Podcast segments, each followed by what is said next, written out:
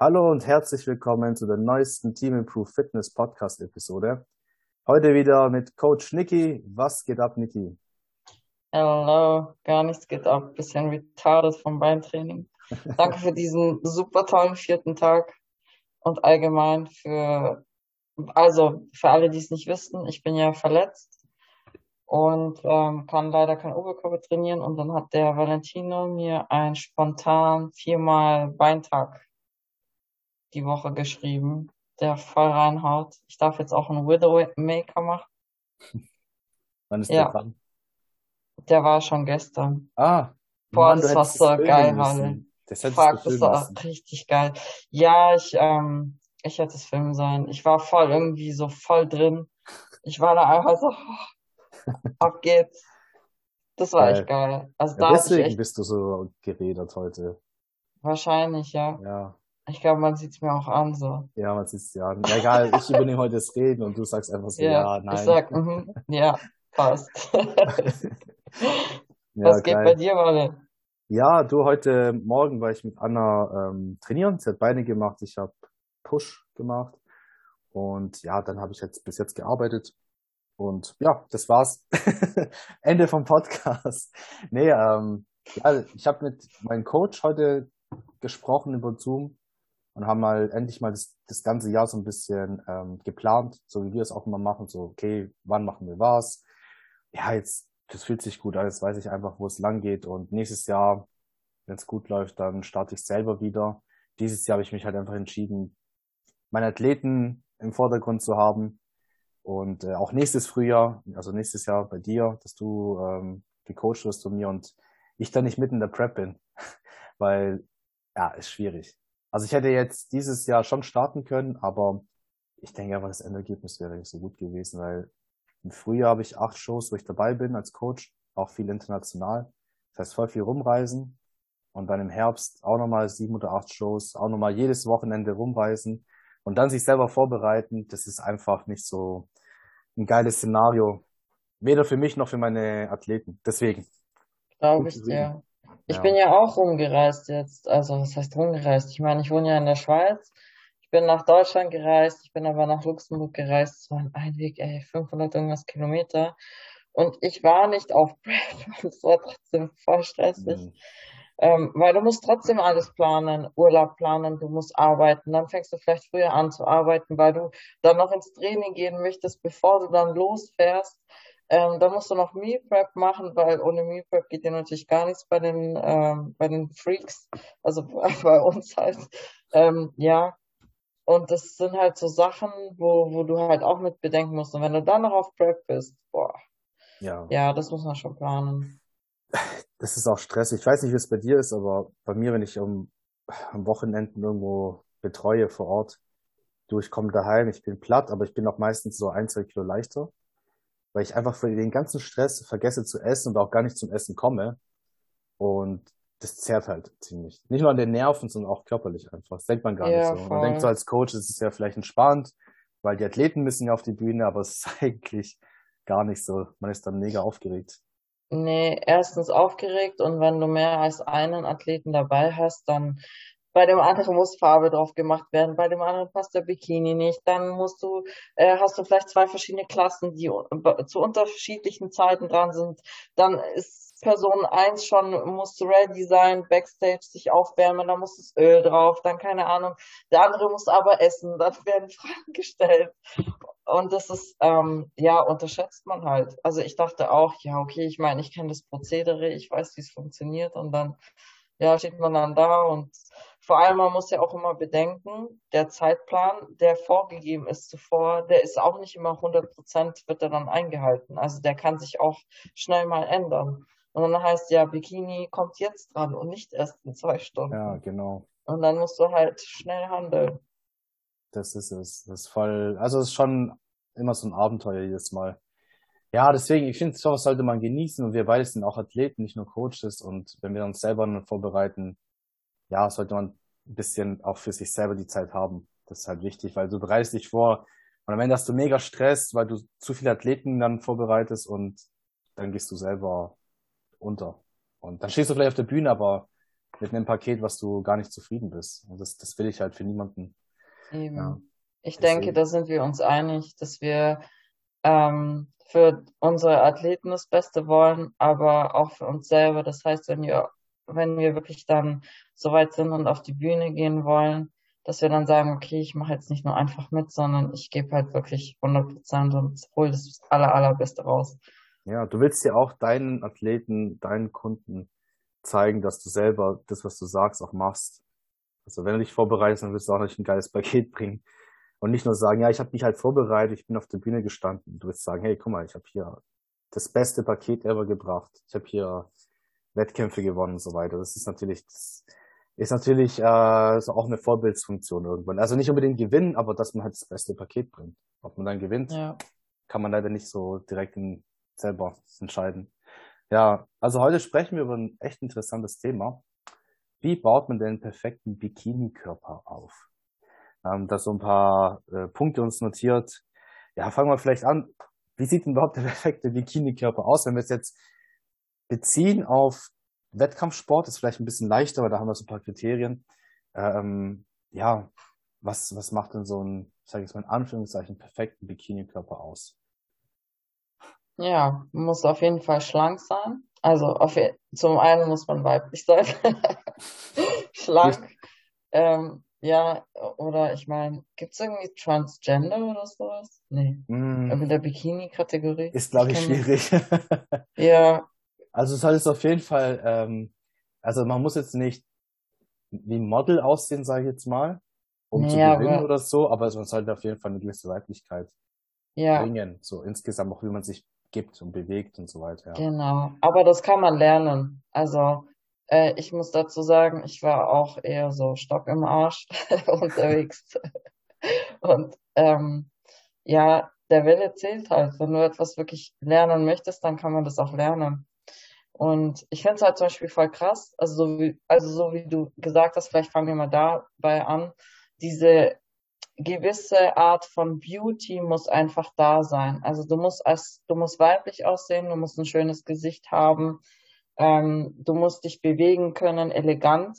Aber da gibt's auch zum Beispiel, das machen ja die Russen dann voll oft, die machen so Kurse, wie die sich wirklich so elegant geben können. Und das kann man echt lernen. Es dauert halt, weil, wie gesagt, ich war auch eher mit dem Stock im Arsch unterwegs, aber ähm, man kann es echt lernen.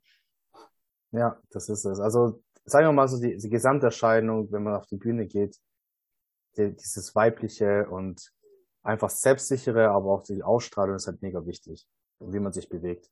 Also bezogen auf das und bezogen auf den Körper, was würdest du da sagen? Also ich sag mal so, was, was halt viele Klassen ausmacht, aber auch die Bikini eben ist, dass man halt so eine gewisse Form bringt und die sollte halt so sein, dass du eine feste, schmale Taille hast. Man braucht jetzt nicht einen durchgestreiften Sixpack, das will, man auch gar nicht zeigen, es wird eigentlich eher abgewertet. Man möchte aber eine straffen, feste Taille haben und dann eben die Muskeln so entwickelt haben, dass halt die, ich sag mal, die weiblichen Formen ja ähm, betont werden. Das heißt, einen guten Gluteus, gute Gesäßmuskeln, Oberschenkel so trainiert, dass halt Rundungen zu sehen sind, aber keine krassen Einteilungen oder so. Ähm, ja, runde Schultern, aber auch jetzt nicht eckig. War beim Po genauso, also runden Po, aber wir wollen jetzt nicht irgendwie so wirklich so ein, so ein Rechteck haben, also zu viel Muskeln. Und wir möchten jetzt auch nicht irgendwie Querstreifen haben, nirgendwo. Ja, also es sollte definiert sein, aber bis zu einem gewissen Punkt, dass man Definitionen sieht, aber keine Querstreifen. Ähm, ja, gut, der Rücken ist wichtig, macht natürlich diesen V-Shape aus. Und ansonsten die Arme müssen halt passen zum Rest, müssen jetzt aber auch nicht äh, super entwickelt sein. So, das ähm, sollte alles betont sein, athletisch, wie gesagt, weiblich. Also die weiblichen Kurven werden betont über die Muskeln. Ist es ein bisschen anders wie jetzt, äh, zum Beispiel in der Figurklasse haben wir, ist es alles krasser, da sind mehr Muskeln vorhanden, viel mehr Härte, alles viel ausgeprägter. Ist im Endeffekt die große Version von der Bikini, aber alles viel krasser halt einfach. Und ähm, auch andere Posen werden natürlich dann benutzt.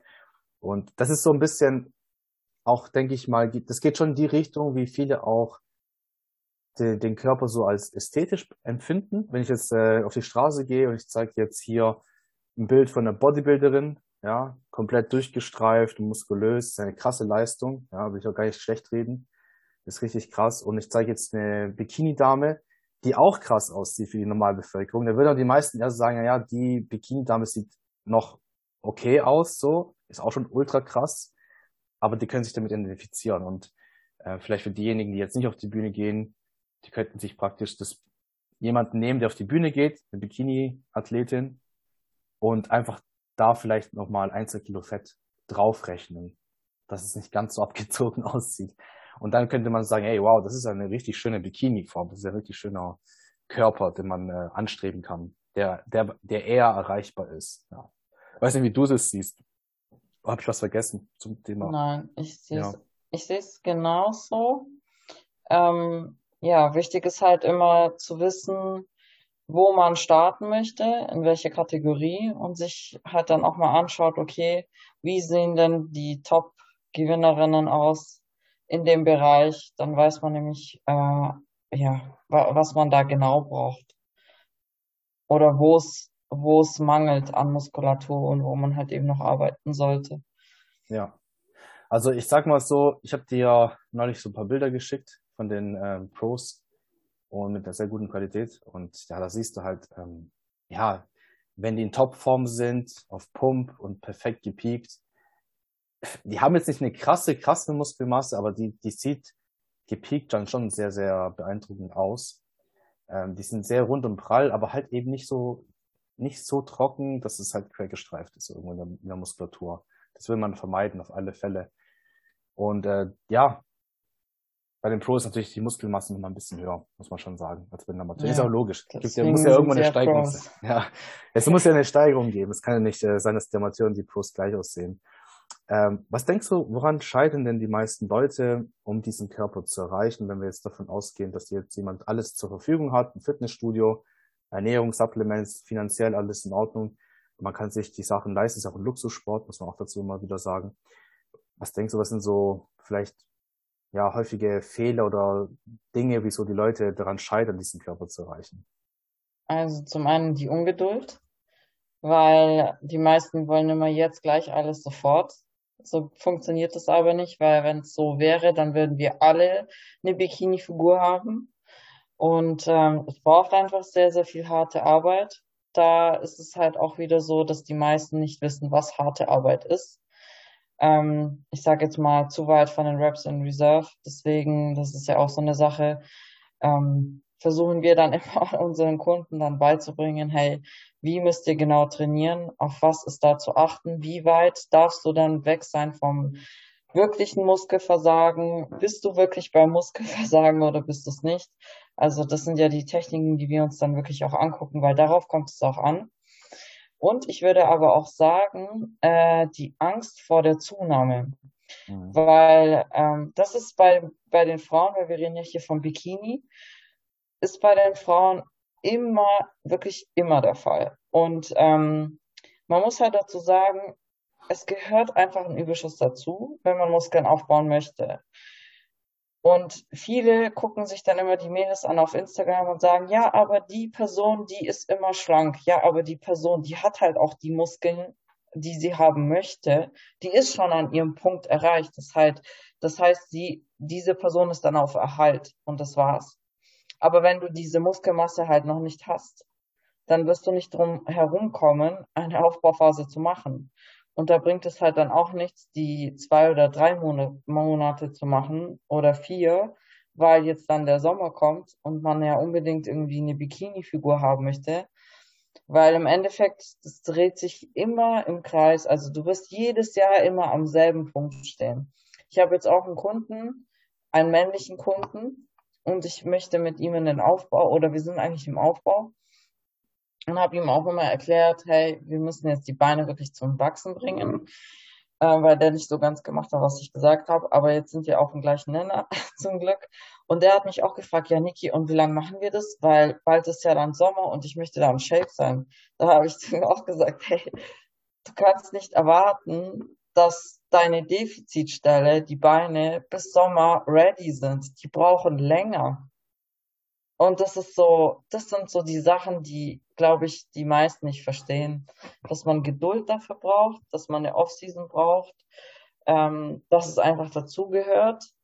Und ähm, ja, es braucht halt Zeit. Ja. Das ist halt dieses, man möchte einen Bikini-Körper haben, aber sieht sich dann an und denkt, oh, ich habe hier zu viel Fett, also mache ich am besten eine Diät. Dann siehst du, okay, mir fehlen die Muskeln und dann hast du nicht den Bikini-Körper. Hättest du die Zeit investieren können, um Muskeln aufzubauen. Dann wärst du schneller an dein Ziel gekommen. Eine Diät geht viel schneller als ein Aufbau. Und das ist halt so, ja, ein Fehler, den, den, den ich auch immer wieder sehe. Also beim Training zu lasches Training oder auch manchmal einfach zu viel von allem. ich habe auch schon Leute gesehen oder, Kunden äh, aufgenommen, bei denen äh, nichts mehr ging, weil die halt einfach viel zu viel gemacht haben auch. Also voll übertrieben viel und auch äh, ja die falschen Muskelgruppen priorisiert haben. Das ist nicht, wenn eine Frau Bikini-Körper will und sie, sie, sie strebt diesen Körperbild an und macht dann 20 Sätze Arme die Woche, das ist dann nicht wirklich zielführend. Diese 20 Sätze, die kosten Zeit und Energie, aber die bringen dich nicht so wirklich in deinen Traumkörper. Stattdessen könntest du diese Energie und diese Zeit investieren in die wichtigeren Muskelgruppen, kannst sagen, hier, ich mache mehr Gesäß, ich mache mehr Unterkörper allgemein, ich mache vielleicht ein bisschen mehr Rücken, ein bisschen mehr Schultern, weil das, das bringt diese Form rein vor allem. Und jetzt nicht äh, 20.000 Sätze Arme und Bauch zum Beispiel, ja, was, was ja auch ganz oft dann äh, gemacht wird, dass man ein Sixpack will oder einen, einen straffen Bauch und dann trainiert man unglaublich viel Bauch und die Zeit hättest du viel besser investieren können. Schöne Glutes ja. aufbauen und dein Bauch wird gut aussehen, wenn du Krafttraining machst, genügend Protein isst und dann runter diätest und wenig Körperfett hast, dann wirst du höchstwahrscheinlich auch deine Bauchmuskeln sehen. Also ich, ich kenne wirklich fast niemanden, der Krafttraining seit Jahren macht, Grundübungen macht, freies Training macht und dann nach einer Diät keinen Sixpack, also keine definierten Bauchmuskeln sieht. Ja, ob es ein Sixpack ist oder ein Fourpack oder ein Eightpack, kann man ja jetzt nicht äh, selber beeinflussen. Aber ja, das ist der Punkt. Ähm, sehe ich auch so. Also vielleicht auch, ja, was ich oft auch sehe bei der Ernährung, viele essen dann doch zu wenig Eiweiß. Das ist auch ja. so. Viele Kohlenhydrate und Fette, schmeckt alles lecker und man isst einen Salat und denkt, es ist jetzt fitnesstauglich. Ich esse doch einen Salat, das ist doch gut. Ich esse Gemüse, ja, aber wo ist das Eiweiß? Und dann guckst du, essen die Leute 60 Gramm Eiweiß und machen keine Fortschritte. Ja, logisch. Also das ist auch so ein wichtiger Punkt, dass man so Basics auf jeden Fall einhält. Ähm, fällt, fällt dir noch was ein? So Nein, aber ich glaube, vielleicht ist es auch wichtig, sich einfach mal zu fragen, hey, was ist denn mein Ziel? Wo möchte ich hin? Und wie komme ich dahin? Schaffe ich es alleine? Weiß ich, wie es läuft? Und wenn nein, will ich dann weiterhin rumdümpeln und versuchen oder keine Ahnung, immer die gleichen Fehler machen oder suche ich mir professionelle Hilfe und ähm, schaue, dass es vorangeht ja, und verliere keine Zeit. weil die Jahre cool, vergehen genau. und ähm, mhm. wenn du nach fünf Jahren immer noch gleich aussiehst wie immer und du hast das ausprobiert und dies ausprobiert und jenes und du stehst immer noch da, wo du vor fünf Jahren warst oder vor ein paar Jahren, dann würde ich sagen, macht es nicht wirklich viel Sinn, so weiterhin äh, das Ganze zu machen. Und um ehrlich zu sein, äh, ich war ja auch so. Also ich habe früher schon eigentlich, also ich bin ins Bodybuilding reingestiegen. Ich hatte zum Glück eine super tolle Stütze, die mich da reingebracht hat. Ein Kumpel von mir und der mir sozusagen gleich das Bodybuilding beigebracht hat. Aber ähm, wenn es oder als es dann darum ging, auf die Bühne zu gehen, dann war ich auch so, okay, er hatte keine Ahnung, ich hatte keine Ahnung und dann habe ich mir halt einen Coach gesucht. Also ja, ja. Du hast es spezifisch für das, was du erreichen genau. wolltest, deine Ziele, einen Coach gesucht. Das Muskeln aufbauen. Okay, ich habe hier jemanden, der sich da wirklich auskennt, der mir zeigt, wie man die Übungen macht, welche Intensität, ja. Und danach ging es auf die Bühne. Okay, jetzt brauche ich jemanden, der mich für die Bühne vorbereitet, spezifisch. Und das ist, das ist echt, äh, das ist ein Fehler, sehe ich auch die ganze Zeit, dass die Leute dann halt vielleicht auch auf Instagram gehen und dann schauen sie sich irgendwelche fancy Übungen an, wie jemand auf dem äh, Stairmaster läuft und dann äh, Hüftschwung nach hinten, also das Bein nach hinten in der Luft streckt. Und das ist dann eine Glutübung, das, das macht gar nichts. Also es baut ja. gar nichts auf. Und, oder jemand äh, macht irgendwie mit Babygewichten Training strengt sich dabei fast gar nicht an, sieht aber gut aus und dann Laie könnte jetzt das angucken und sagen, oh, guck mal, die Person sieht so gut aus, das ist genau der Körper, den ich möchte. Was du auch vorher so ein bisschen gesagt hast, ne? Also manche haben ja schon den Körper erreicht und erhalten den dann nur noch. Aber dann die Frage ist halt, ob die Person wirklich diese Übung auch wirklich macht oder es nur für Instagram gemacht wurde. Genau. Und da entsteht ganz viel Verwirrung und das sehe ich auch bei den Männern, aber nicht nur bei den Frauen. Und dann äh, dümpeln die Leute halt wirklich vor sich hin und kommen gar nicht weiter. Ja. Stattdessen würde ich mir jemanden holen, wo ich sehe, okay, der Coach hat viele Transformationen und hat jahrelang konstant gute Ergebnisse gebracht und du siehst, aha, die Person weiß, was sie tut ja, die hat äh, die und die Person ähm, zu dem dem Körper geführt, was ich auch gerne haben möchte. Okay, da kann man da kann man sich eher sicher sein, dass, dass die Person wirklich Bescheid weiß. Und nicht jetzt irgendwelchen Influencern folgen, die gut aussehen und ähm, die im Endeffekt aber gar nicht Coaches sind, die einfach nur den Körper haben. Ob es dann, ja. ob es dann Glück war im Sinne von eine gute Genetik, ob sie dann tatsächlich das tun, was sie dann posten, das ist halt äh, das Problem. Ja, genau. Ja, vom Training her, von der Trainingsperspektive, ähm, wenn man es jetzt so ein bisschen vergleicht, zum Beispiel mit dem Männertraining, wie würdest du, ja, wie würdest du zum Beispiel da ansetzen, um so einen Bikini-Körper aufzubauen? Was würdest du eher priorisieren? Also ich meine, Bikini-Dame braucht jetzt nicht voll die super große Brust, äh, mhm. auch nicht äh, voll den fetten Latt und äh, voll die Bizep, Trizep-Arme. Also das fällt schon mal weg. Ich meine, so die Shapes sind halt, ja, okay, bei der, ich meine, es kommt drauf an, MPC braucht jetzt nicht so viel Lat, aber wenn du jetzt zum Beispiel DBFV anschaust, also dieses IFBB, ähm, klar, du äh, machst deine Haare nach vorne, das heißt, du streckst dein Lat raus, dann brauchst du ihn. Ähm, Schultern sind wichtig, Po, Beine, ja, bisschen ja. Waden, genau. Ja, so sehe ich es auch, ja so wie du halt auch gesagt hast, also kein wirklicher Sixpack, ein Ansatz. Sonst wird's abgewertet. Genau, also zu, zu dicke Bauchmuskeln, die, also wenn man zu viel Bauchtraining macht, über Jahre und vielleicht auch über Jahre, das, ist halt so eine Sache, die Diskussion habe ich auch mit anderen Leuten, sollten denn Bikini-Athletinnen, sollten die denn schwere Grundübungen machen? Meine, meine aktuelle Meinung ist die, am Anfang des, des, der Trainingsserie kann man das machen. Also wenn ich jetzt am Anfang bin und ich mache 60 Kilo Kreuzheben, da wird meine Teile jetzt nicht irgendwie zunehmen. Großartig, ja. Wenn ich aber jetzt fünf Jahre lang das mache und ich werde richtig, richtig stark und ich mache plötzlich jetzt 140, 150, 160 Kilo Kreuze, was krass wäre, ja, oder ich mache Kniebeugen mit über 100 Kilo und das immer wieder, Woche für Woche, vielleicht sogar zweimal die Woche, dann kann ich mir vorstellen, dass auf, auf die Jahre gesehen die Teil dann schon zunimmt, weil einfach dieser intraabdominelle Druck, der entsteht, auch die inneren Bauchmuskeln zum Wachsen bringt und auch die seitlichen Bauchmuskeln zum Wachsen bringt, dann wird die Taille halt dicker. Und das siehst du halt bei Crossfittern oder bei Powerliftern, die schon fortgeschritten sind. Also die wenigsten von denen haben eine schlanke Taille, wie sie hätten, wenn sie das nicht machen würden. Da würde ich ein bisschen vorsichtig sein, was das anbelangt.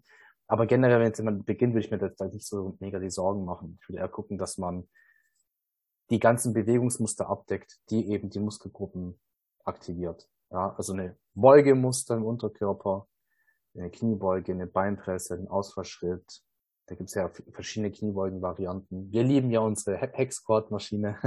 ja, ich liebe sie echt. Ja, ist das Beste, wirklich. Also ich bin so froh, dass wir, dass wir bei uns im Gym die Cybex äh, Hex Squat haben. Was habt ihr eigentlich für eine? Weißt du das Modell oder Hersteller? äh, Cytec Nutrition. Uh, nein, warte, warte, warte.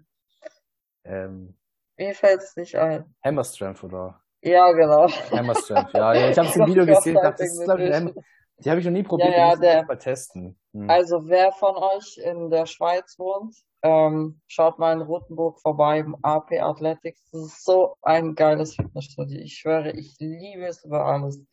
Und ähm, es klingt vielleicht komisch, aber es ist wirklich einer der wenigsten Gründe, wieso ich eigentlich auch in der Schweiz bin, weil die Gyms in der Schweiz sind echt so richtig geil. Ja, und wir haben halt eben auch eine Hexquad.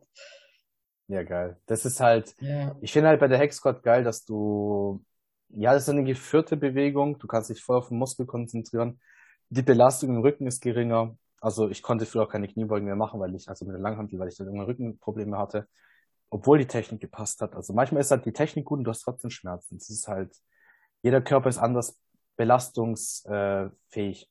Und bei mir war es halt eben, da war mein Limit. Und ähm, seit ich jetzt Hex Squats und so weiter eingebaut habe, kann ich auch wieder Gains machen. Ja, es ist halt so, um aufs Thema zu kommen, ähm, Übungsauswahl. Ich würde auf jeden Fall gucken, dass die Taille schmal bleibt. Also nicht zu viele Grundübungen machen, nicht, nicht, nicht als Basis sagen, ich muss jetzt so stark wie möglich im Kreuzheben werden. Das wird jetzt nicht den Bikini-Körper machen, weil auch dein Rückenstrecker ja dann wächst.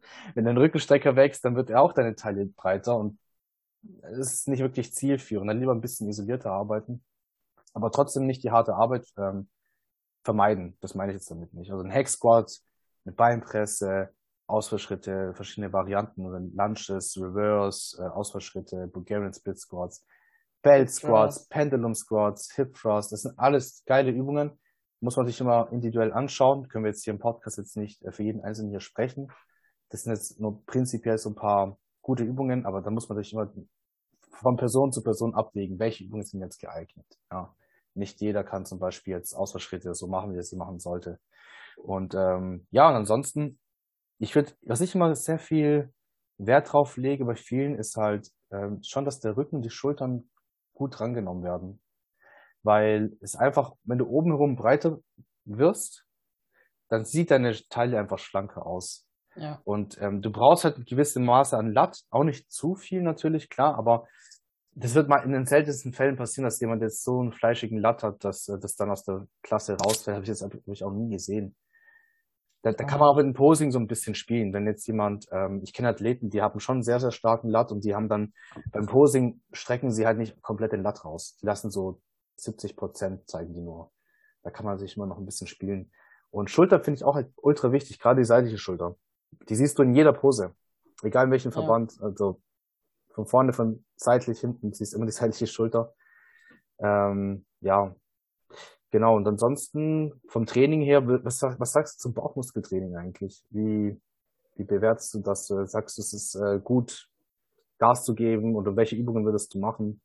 Naja, so ein bisschen Bauchtraining kann man schon machen. Es kommt halt darauf an. Ich meine, wenn du jetzt eher genetisch so veranlagt bist, dass du äh, sehr schnell an dem ba äh, am Bauch eben an Muskulatur zulegst, dann würde ich eher sagen, lass es komplett raus, weil bei allen Übungen, also bei fast allen Übungen, Squats, Kreuzheben beispielsweise, du hast ja immer eine Grundspannung vom ganzen Körper mit dabei, wo du eigentlich auch den Bauch dann anspannst. Hack Squats genauso. Ja. Eben, wenn man es richtig macht. Wenn man einatmet ja, in den Bauch und. Genau. Wenn man natürlich jetzt äh, die Bauchatmung nicht beherrscht und die Spannung, dann äh, ja, kann man sich auch eher verletzen, hat weniger Kraft. Ja, beim Bauchmuskeltraining, also ich baue es bei manchen Leuten gar nicht direkt ein. Meistens werde ich dann gefragt, so, hey, kann ich Bauch trainieren? Sag ich, ja, mach ein bisschen was, aber übertreib's nicht. Also investiere nicht zu viel Zeit rein. Ja. Also man kann eigentlich auch Crunches machen oder so oder Planks. Man muss ja jetzt nicht unbedingt irgendwie an der Maschine und dann voll viel Gewicht ja. drauf haben, weil der Fokus liegt nicht auf dem Bauch. Das hört sich jetzt so bescheuert an, ja, wenn wir sagen, der Fokus liegt nicht auf dem Bauch und wir wollen den perfekten Bikini-Körper erreichen. die meisten denken dann immer Bauch, Beine, Po. Ja. Aber eben genau der Bauch ist halt, wenn du richtig trainierst und dich richtig ernährst, dann ist es eine Sache, die automatisch passieren wird.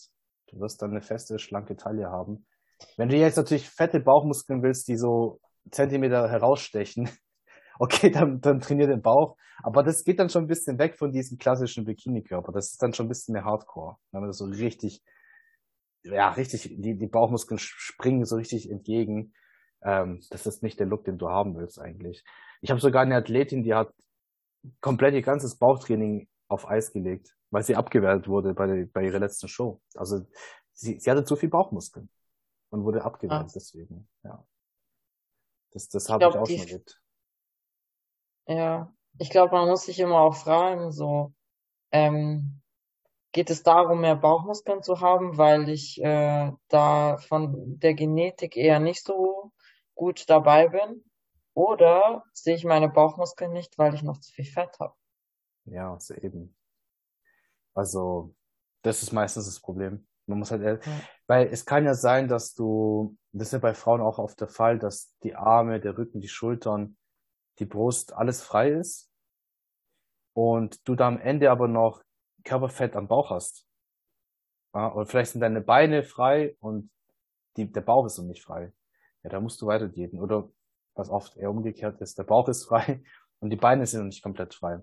Und dann musst du halt weiter diäten, bis du halt alles frei bekommst. Und dann siehst du ja, was wirklich drunter steckt, ob das passt. Wenn es nicht passt, die Lösung ist dann beim nächsten Mal Muskeln aufbauen in der Offseason, dann wieder runter diäten. Ähm, was, was sagst du zur Häufigkeit von Training? Weil das habe ich auch öfters gehört, gefragt bekommen. Ja, wie oft muss ich ins Training gehen? Und wenn ich jetzt diesen Körper will, dann muss ich doch jeden Tag ins Training gehen. Wie siehst du das so mit der Trainingshäufigkeit? Kommt darauf an. wie, wie, immer. Ja, es kommt echt darauf an. Also, also was sagst mein... du so im Schnitt, wenn du jetzt die meisten deiner Athleten anguckst und auch im Allgemeinen, die du kennst, die so einen Körper haben, was, was trainieren denn die meisten, die schon fortgeschritten sind vielleicht? Vier bis fünf Mal. Mhm. Man kann natürlich auch sechs Mal machen, aber da muss halt, man muss immer gucken, kommt die Recovery hinterher. Ähm, so, ich, also ich persönlich, wenn ich jetzt zum Beispiel jemanden habe, den ich gar nicht kenne, ja, der möchte auf die Bühne gehen, dann würde ich vielleicht am Anfang, also ich würde erstmal fragen, hey, wie, wie trainierst du denn? Wie oft hast du trainiert? Wie intensiv hast du trainiert? Und darauf aufbauend dann Plan erstellen. Und ich meine, man kann vielleicht low anfangen mit jetzt nicht so einem krassen Volumen, vielleicht viermal die Woche, dann das Volumen erhöhen. Wenn die Person immer noch gut Gains macht, Recovery passt, kann man vielleicht beim nächsten Mal so äh, höher gehen, vielleicht auf fünf Tage und dann immer gucken. Deswegen macht, macht man ja diese zwei oder äh, einwöchentlichen wöchentliche Check-ins, so, ähm, um eben mehr zu erfahren, ob das Ganze noch passt, die Recovery. Es geht nicht darum, den Athleten oder den Kunden zu quälen. Hey, du musst immer deine Tabellen ausfüllen. Es geht darum, mehr Daten zu sammeln, damit wir euch mehr helfen können. Weil ich bin echt mittlerweile ähm, kein Fan von diesen Trainingsplänen, die man dann einmal gibt. Mach den Plan zwei Monate und dann sehen wir weiter. Ja, in den zwei Monaten, wenn du, wenn du wirklich gut drauf bist, wenn es, wenn du Glück hast und der Plan passt für dich, dann wirst du Gains machen. Wenn du aber Pech hast, dann stagnierst du und dann sind zwei Monate für die Katze. Du entwickelst dich nicht und denkst dir dann am Ende vielleicht, oh Mann, war das jetzt wirklich der richtige Weg oder hätte ich vielleicht noch ein bisschen was rausholen können, so.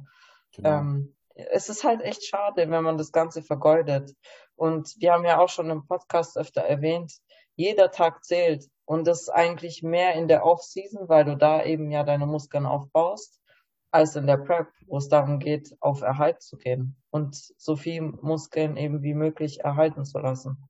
Ja, ja. Also wie so oft, es hängt davon ab. Man kann es nicht pauschal beantworten, aber so generell würde ich auch sagen, dass ein fortgeschrittener Athlet ja eher zwischen vier und sechs Mal trainiert, wobei sechs Mal ist auch jetzt, mh, hm, muss man sich genauer angucken, ob das wirklich dann, äh, ob man dann wirklich hart trainiert, weil wenn jemand wirklich fortgeschritten ist und hart trainiert und du hast nur eine einzigen Rest in der Woche, gut, dann bist du entweder ein Regenerationswunder oder du hast auch irgendwie einen super, super gechillten Alltag und gar keinen Stress, bist vielleicht sogar Profi. Da kann ich mir vorstellen, dass man es irgendwie packt.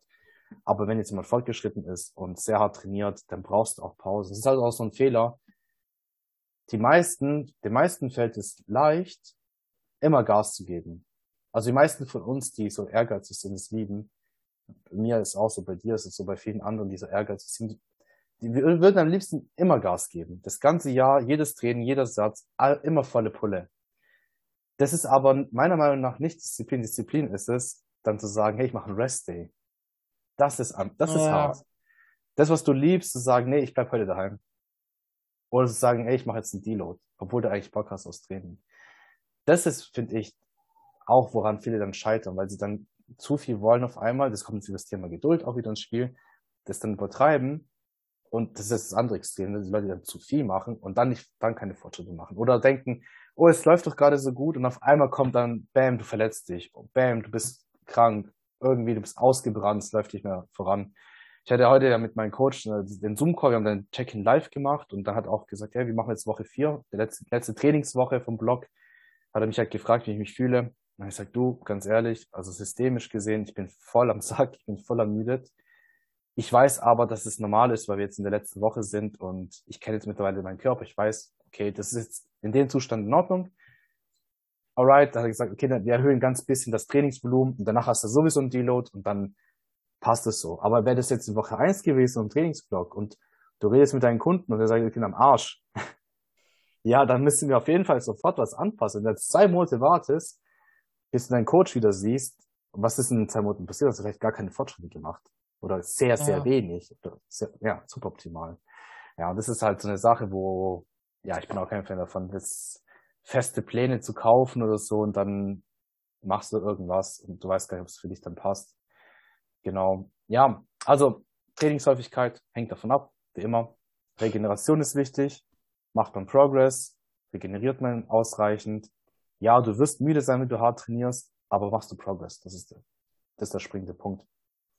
Ein Anfänger braucht natürlich nicht so viel. Wenn jetzt, nehmen wir mal ich nehme eine schlanke Dame, Anfang 20, hat noch nie in ihr Leben eine Diät gemacht, sie war immer schlank und sie fängt mit Krafttraining an.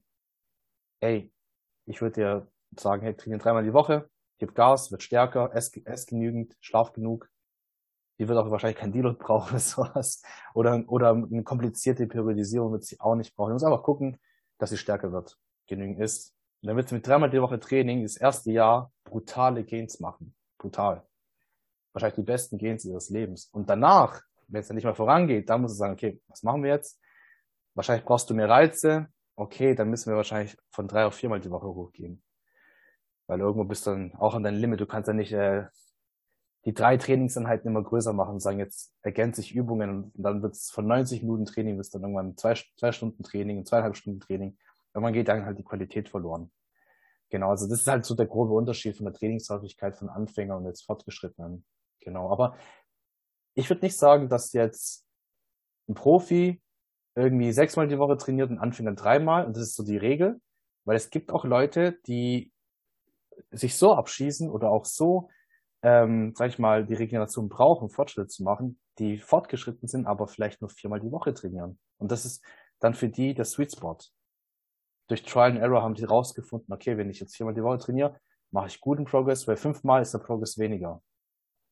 Also mehr ist nicht immer zwangsweise besser. Und wie oft man auch die Woche trainiert, ich meine, wir beide, wenn wir programmen, wir, wir haben ja auch nicht die Athleten und sagen, hey, du trainierst das ganze Jahr immer viermal die Woche. Es gibt Phasen, da ist entspannt und du weißt, dein Kunde, der kann jetzt gerade einfach mehr machen, dann kriegt er vielleicht mehr Training. Und dann gibt es Phasen, wo vielleicht irgendwie voll viel Stress ansteht, Umzug oder ähm, ja, Prüfungsphasen, was auch immer. Und dann reduzierst du das Training. Du passt es also immer wieder an deine Regeneration an. Ja.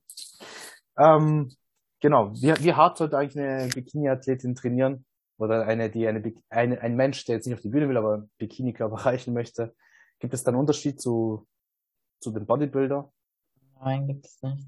Du musst trotzdem hart trainieren, ähm, wenn du dein Ziel erreichen möchtest. Ich meine, ähm, das Prinzip, wie man Muskeln aufbaut, funktioniert ja nicht anders bei einem fetten Bodybuilder wie bei einer Bikini-Dame, oder? Das ist ja genau dasselbe. Und ähm, die Schwachstelle ist ja bei den meisten, die denken, ah ja, Bikini braucht nicht so viel Muskeln, ähm, deswegen muss ich da nicht so viel machen. Aber ich meine, wenn du dich halt nicht nahe Muskelversagen befindest, dann wird da nichts wachsen. Ja. Also es gibt unzählige Studien, die das ja auch bewiesen haben. Ähm, bis fünf Maximal Reps in Reserve circa dass man da eigentlich so die besten Gains macht. Genau. Also das Training muss hart sein, sehe ich genauso. Es ist, führt kein Weg vorbei. Man muss hart trainieren. Man muss aber auch smart trainieren, haben wir jetzt öfters auch schon gesagt, aber man kann nicht einen Bogen und das hart, man kann smart trainieren, aber man kann keinen Bogen um das harte Training machen. Also, du kannst aber hart trainieren und nicht so smart, machst trotzdem Fortschritte, halt nicht optimal. Du kannst smart trainieren und denkst, naja, ich priorisiere das so und so, mach die Reps in Reserve und am Ende bescheißt dich selber und trainierst gar nicht hart genug und machst keine Reize gesetzt, hast aber voll das geile Trainingsprogramm mit voll den geilen Übungen und dann machst du das und jenes und die Technik und die Technik und du trainierst nie hart, dann, dann machst du keine Fortschritte. Dann lieber ein simples Programm und hart trainieren. Wenn jetzt jemand keinen Coach hat, der einen führt, dann würde ich sagen, hey, dann lieber so den Ansatz wählen. Was sagst du zum Thema Cardio? Weil ich sehe ganz oft, viele Frauen auch, die sagen jetzt gerade jetzt Neujahr, boah, ich möchte jetzt Körper aufbauen für ein Bikini und so, dann siehst du sie halt eine Stunde, zwei Stunden auf dem Kardiogerät oder was ich auch ganz oft sehe, Dame kommt rein, habe ich jetzt schon neulich wieder gehabt, kommt rein, macht ihr Krafttraining, kurz zack, zack, zack, halbe Stunde, ja, kurze Pausen, kurz durchpumpen und dann sage ich, was machst du eigentlich nachher? Und sie, ja, ja, nachher mache ich noch eine Stunde hier äh, den ähm, Spinning-Kurs und danach mache ich noch eine Stunde äh, Body Pump, also so Kraft-Ausdauer-Kurse oder Spinning ist halt ein Ausdauerkurs. Ja, ich möchte halt hier mich fit machen für den Sommer, so, ne, so Bikini-Körper aufbauen. Das sehe ich halt ganz oft als Fehler, dass, dass dann Cardio missbraucht wird, aber es ist eigentlich ein Tool, was man einsetzen sollte, um näher an sein Ziel zu kommen, aber halt gezielt einsetzen sollte, nicht missbrauchen sollte und stundenlang Cardio macht. Also ich weiß nicht, wie es bei dir in der Schweiz ist, ob du es dann öfters siehst, weil jetzt im Januar sind ja viele wahrscheinlich auch neue Gesichter da. Siehst du da viele Damen irgendwie auf dem Kardiogerät oder mehr am Kraft? Boah, eigentlich schon, aber ich bin in so einem Fitnessstudio, da sind die meisten eigentlich eher so Bodybuilder-like. Die wissen dann schon, ähm, die machen es richtig. Also was das angeht. Erstmal schön reinballern, Krafttraining mäßig und dann wird halt Cardio gemacht. Und so sollte es auch sein. Weil, ähm, also wenn man, man muss dazu sagen, wenn du zuerst Cardio machst vor dem Tra Krafttraining, also heute kann ich irgendwie nicht sprechen. Nächstes Mal machen wir den Podcast, wenn du nicht Beine geballert hast. ja, voll. Aber auf jeden Fall, du bist halt dann mega ermüdet. Ja. Und ähm, du wirst halt nicht so, so voll die Fortschritte dann im Training machen. Also das ist mega kontraproduktiv. Deswegen machst, also wenn du Cardio machen möchtest, dann zusätzlich eben, also ich sag mal so, wenn du in der Off-Season bist, dann auf gar keinen Fall zu viel Cardio machen. Du kannst ein bisschen Cardio machen äh, für dein Herz-Kreislauf-System, ähm, aber nicht übertreiben. Und wenn du dann natürlich jetzt in die Diät gehst, wenn du auch genügend Muskeln hast und dann in die Diät gehst, dann geht's eben darum, okay, du kannst Cardio machen. Ähm, am besten ist einfach ein Kaloriendefizit zu fahren und zeitgleich auch irgendwie Cardio zu machen, dass es sich irgendwie einpendelt. Also am besten nicht zu viel Cardio und zu wenig essen, aber auch nicht andersrum. Also da muss man halt immer, immer so die, die Basis finden oder den Mittelweg. Und ähm, wichtig ist auf jeden Fall eben das Cardio nach dem Krafttraining zu machen, damit man Energie, genügend Energie hat für das Training. Am besten ist es sogar Cardio und Training komplett zu splitten. Also morgens Cardio beispielsweise auf nüchternen Magen und abends oder ja, spät nachmittags nach dem Feierabend halt dann ins Training zu gehen. Ja. Ja, das ist halt, wie du sagst, wenn das Cardio dann auch noch fälschlicherweise vor dem Krafttraining zu sehr ausgeführt wird, ich mache jetzt 30 Minuten das Ausdauertraining, dann kann ich kein gutes Kraft, dann wird mein Krafttraining darunter leiden. Umgekehrt, wenn ich nach dem Krafttraining ein bisschen Cardio mache, optimal ist es auch nicht, bezüglich jetzt Muskelaufbau, aber wenn Kaloriendefizit und jetzt äh, in der Diätphase bin, da geht es um die Muskeln zu halten, da kann ich das schon einbauen, wird es meine Regeneration jetzt nicht äh, stark beeinflussen.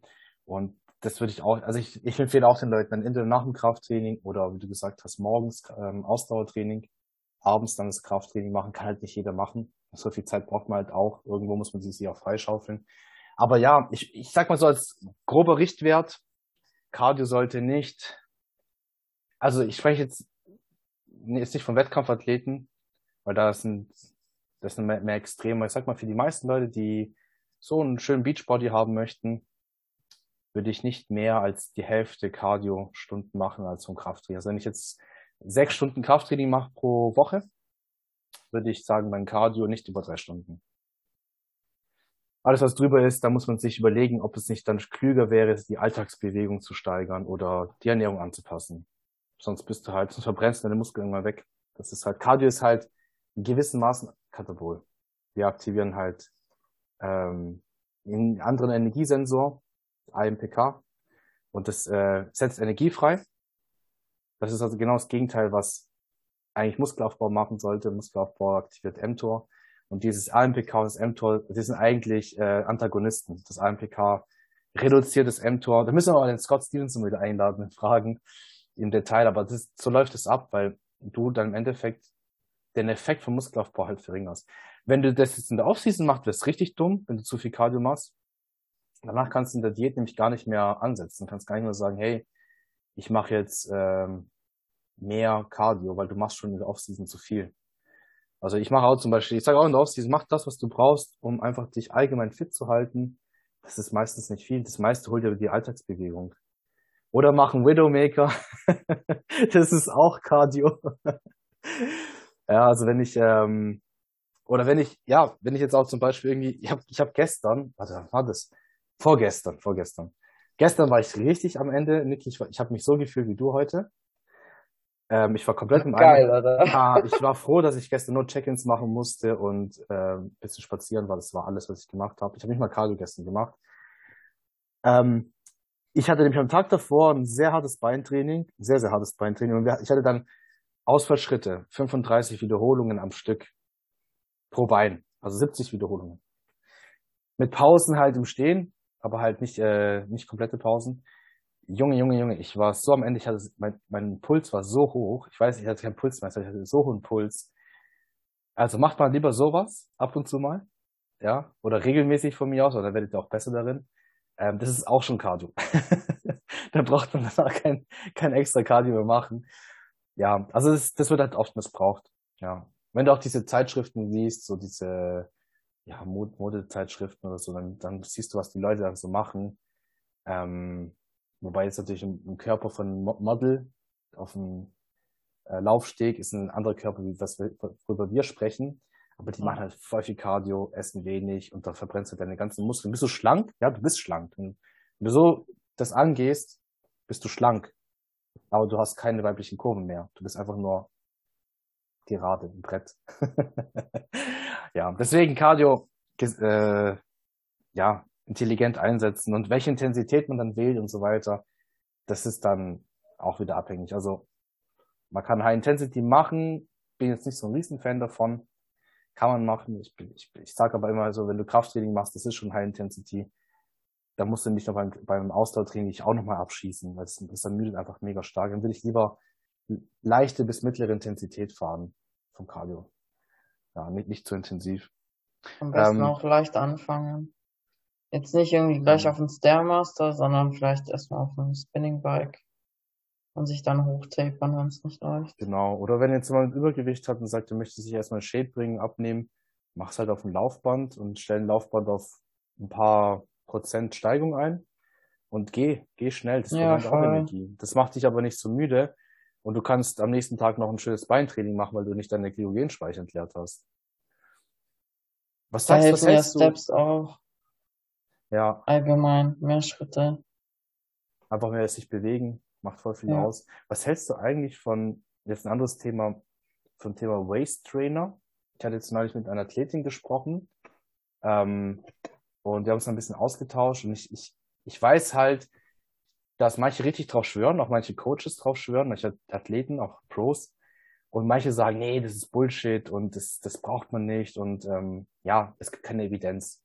Was sagst du dazu zum Thema Waist Trainer, ähm, um die, ja, die Taille schmaler zu machen?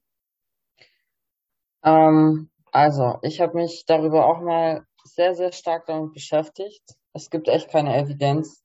Es sollte mal, mal eine Studie darüber geben. Ich kenne nur eine Studie, das, das wurde aber jetzt nicht an Bodybuildern gemacht. Ich glaube, das wurde an, ich, ich bin nicht sicher, ob das Footballer waren oder sowas, also Frauen. Und ähm, scheinbar gab es da einen Unterschied. Also die, die ähm, ich muss mal die Studie echt raussuchen, aber da gab es einen Unterschied. Echt? Ja, die, die das äh, wirklich regelmäßig angewendet haben, hatten eine schmalere Taille. Der springende Punkt ist halt, also meine Meinung aktuell, weil Evidenz gibt es echt wenig dazu. Wir sehen aber Beobachtungen und das ist halt auch, auch Evidenz irgendwo. Ähm, ich denke, ein Waist Trainer kann hilfreich sein, um einfach vom Bewusstsein her auf die Atmung zu achten und dementsprechend nicht den Bauch raushängen zu lassen. Weil du siehst, ich merke es bei mir selber, wenn ich jetzt was Enges anhabe, ja, so wie heute hatte ich zum Beispiel mein T-Shirt an, Größe M, was mir jetzt eigentlich viel zu eng geworden ist. Und ich merke dann so, oh, mein kleiner Ranzen kommt da so ein bisschen dagegen. Ja. Heute Morgen ist mir wieder aufgefallen, so, hm, ich gucke runter, so, okay, mein Training, okay, das ist, das sieht nicht gut aus. So, und was macht man automatisch? Du ziehst deinen Bauch ein bisschen ein. Das macht man ganz automatisch. Und das wiederum macht der Waist Trainer mit dir. Ob das so ein, ein bisschen mehr oder weniger Bauch hast, ist die egal. Du hast der quetscht dein Fett ein. Der quetscht ein bisschen und du ziehst ein bisschen ein. Das heißt, du hast immer so ein leichtes Vakuum, also ähnlich wie ein Vakuum. Du trainierst die innere Bauchmuskel und du, du trainierst deine Haltung. Das ist, ich glaube, das ist eher so der Punkt. Du trainierst deine Haltung, du achtest auf deine Atmung, du bist mehr in Kontrolle über deine, deinen Bauch, was ja auf der Bühne auch wichtig ist, deine Bauchkontrolle. Und wenn du das jeden Tag machst, über Stunden, über Monate und so weiter, das kann helfen, am Ende eine schmalere Taille zu haben, mehr Kontrolle zu haben. Ja. Ähm, ich bin jetzt aber jetzt nicht ein Fan davon, weil manche Leute denken dann, ja, das was ich auch ganz oft sehe, dass dann Leute sich so einen Waist Trainer anziehen beim Cardio, aber nur beim Cardio. Und dann schwitzen sie. Weil es ja logisch, das, das, das, da kriegst du kaum noch Luft. Dann schwitzen sie und dann äh, siehst du, sie sind halt so richtig happy. Sie sagen, ja, ich habe hier geschwitzt und das Fett hat's rausgeschwitzt. Nein, nein, nein.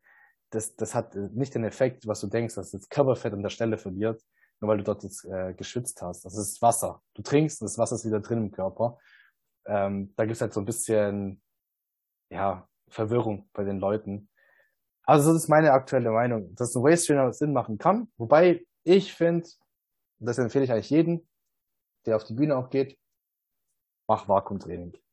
Das ist, ja. finde ich, immer noch das Allerbeste, was du machen kannst. Also neben Waist Trainer, also neben, wenn du keinen Waist Trainer tragen magst, achte einfach auf deine Haltung. Wenn du rumläufst, lass dein Bauch nicht raushängen. Achte auf deine Haltung, ja. Brust so. raus, Bauch rein. Ja, das ist genau. ja auch das, was man dann on stage macht. Genau. Also ich hasse diese Waist-Trainer. vor allem in der Off-Season, hey, sorry, aber ich habe keinen Bock, mein Fett einzuquetschen. Das hat mich immer so gestört.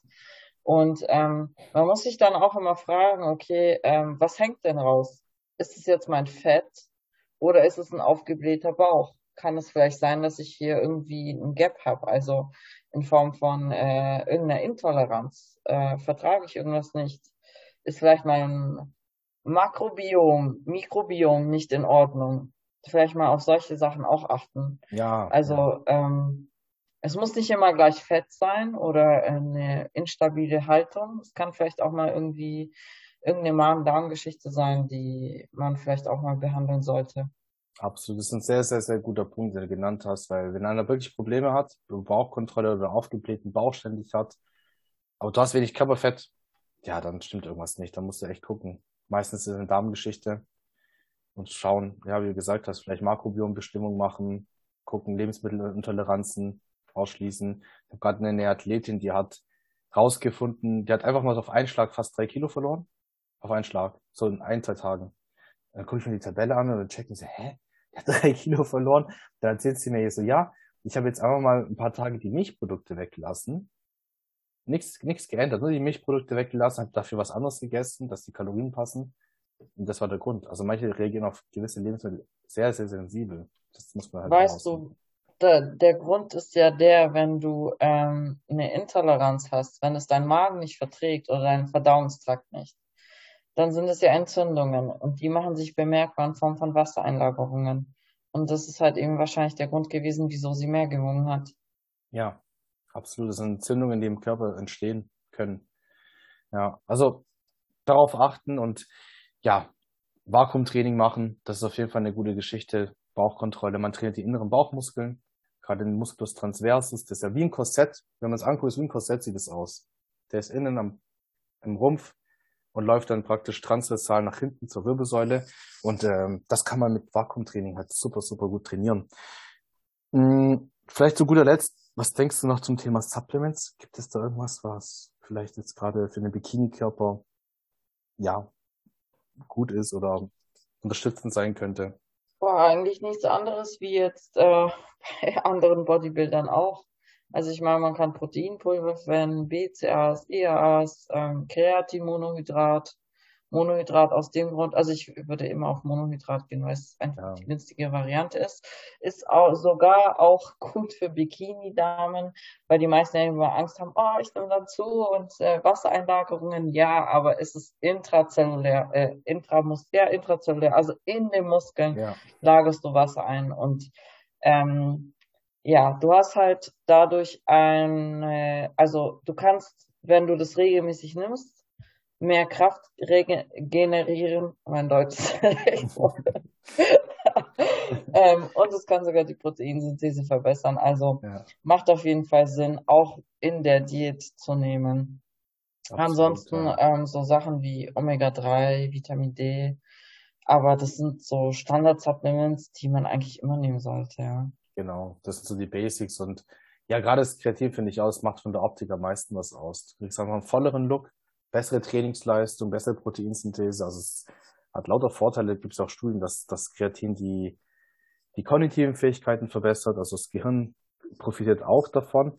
Und was ich vielleicht noch machen würde, ist, äh, wenn einer wirklich sehr gestresst ist, äh, kann man halt Supplements nehmen, die einfach so ein bisschen den Stresspegel reduzieren. Ähm, sei es jetzt Ashwagandha oder für, fürs Schlafen. Manche haben echt Probleme, weil sie noch aufgedreht sind. Kann man Melatonin einbauen.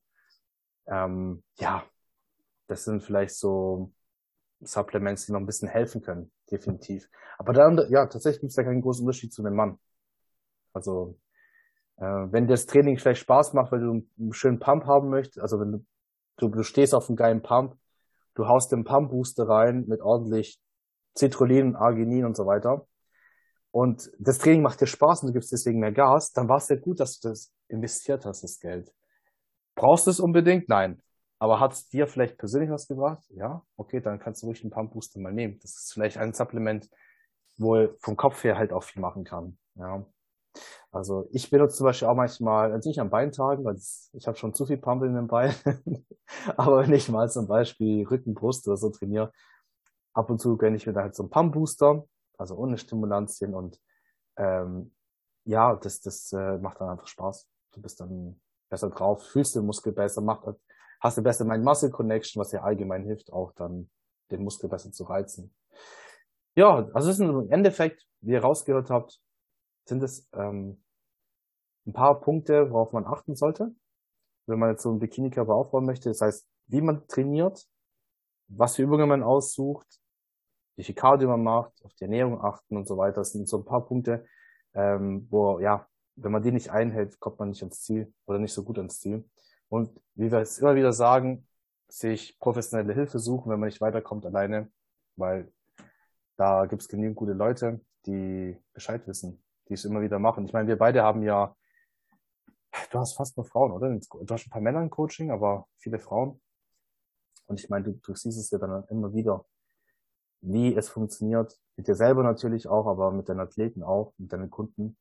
Und bei mir ist genauso. Ich meine, du hast 50 verschiedene Kunden, jeder ist anders, aber du bringst aber alle ins Ziel. Alle machen Fortschritte, alle kommen ihrem Ziel näher, ähm, alle machen Progress und dann hast du so viele Werkzeuge in deiner Werkzeugkiste und kannst dann immer wieder einsetzen. Ja, das kann man halt nicht, das kann man nicht in dem Buch lesen, sowas, das Wissen. Nein. Das geht da nicht. Gehört Praxis sehr, sehr stark dazu. Aber eben auch, dass du ihn individuell coachst. Absolut. Und dir auch die Zeit nimmst und äh, für jeden Einzelnen und nicht irgendwie hier Copy-Paste denen gibst.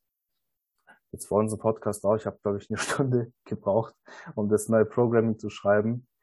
Ähm, ja, aber es macht auch irgendwo Spaß, weil du weißt, es ist, ich, also mein, meine Kunden könnten sich alle treffen, die könnten alle ihre, ihre Sheets rausnehmen und die dann miteinander vergleichen. Du würdest nicht zweimal den gleichen Trainingsplan haben. Ja. Und das ist halt einfach ein gutes Gefühl zu sagen, geil, jeder hat seinen eigenen Plan, jeder wird selbst individuell gecoacht und ja, das ist halt, das macht halt im Endeffekt schon einen Unterschied. Ich brauche auch immer Verlangen für Programming. Ja. Also, so ein kleiner Insider, Valentino und ich, wir schicken uns immer mal so Playlists. so Musikplaylists. Ähm, ja, fürs Programming schreiben, dass wir auch in Stimmung kommen.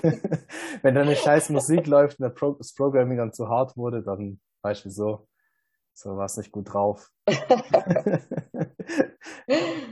das hilft wirklich, hey. Das muss man, wir müssen irgendwann so eine Podcast-Folge mit anderen Coaches machen. Laden wir ein paar andere Coaches ein. So Coaching Lifestyle, so ein paar Hacks. Ja. Ein paar Hacks, so. Das ist ganz gut. Also Musik ist auf jeden Fall äh, eines der wichtigsten Punkte. Voll. Ja, ich danke dir, Niki, für deine Zeit. Danke dir auch. Ja, jetzt ruh dich mal schön aus. Du auch. ja, ich muss mich ausruhen. Übermorgen steht bei für mich auch nochmal Beine an und das wird dann äh, die Hölle sein. Und ja, ansonsten, wenn ihr lieben Zuhörer Fragen an uns habt, schreibt uns gerne auf Instagram. Ich packe immer alles in die Beschreibung rein. Und wir hoffen, wir konnten euch ein bisschen Mehrwert geben, euch helfen. Wir wünschen euch noch einen schönen Tag. Bis zum nächsten Mal. Ciao. Tschüss.